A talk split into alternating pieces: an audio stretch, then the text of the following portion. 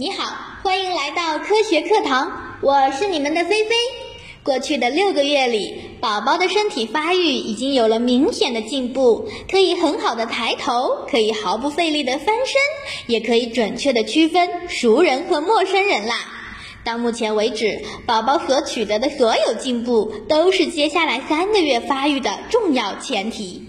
半岁之后的宝宝需要掌握的能力，主要是身体的大动作、平衡感以及双手的灵活度。那么，有一些小游戏就非常适合这个阶段的宝宝。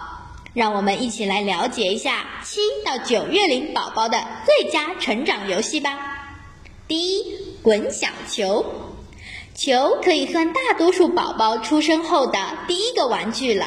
宝宝可以伸手抓球，把球握住，或者把球丢出去。除此以外，我们还可以和宝宝一起来玩滚小球的游戏，促进他大动作的发展。你可以从一个比较近的距离把小球滚向宝宝，然后要求他把球滚回来。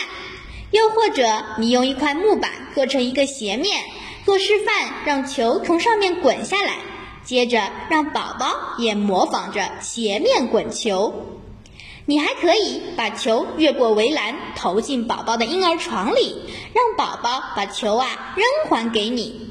无论怎么玩，只要你和宝宝能够轮流的滚球，相信他都会特别的开心呢。第二，拆积木，无论你的宝宝是否已经开始会叠积木了，他都更喜欢找这个游戏的反面。那就是你刚刚用积木搭成一座塔，宝宝立刻把它推倒。不仅是积木哟，宝宝看见叠在一起的杯子也会有类似的反应。这个拆积木的游戏也可以反复的进行，直到宝宝觉得无聊为止。这样有助于锻炼他双手的灵活度。第三，拔河比赛。如果你的宝宝已经能够很好的坐着了，你就可以和他在床上一起来拔河。我们拿一块小手帕，把其中一端递给宝宝，当他抓紧以后，你就拽住另一端，然后轻轻地拉手帕。当宝宝被你拉的向前倾时，你就慢慢的让手帕松下来，接着再拉紧。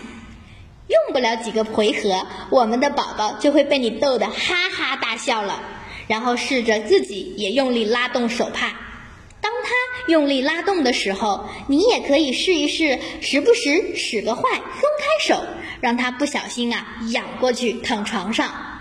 这个游戏不仅有助于锻炼宝宝的手臂肌肉，还能锻炼他身体的平衡感。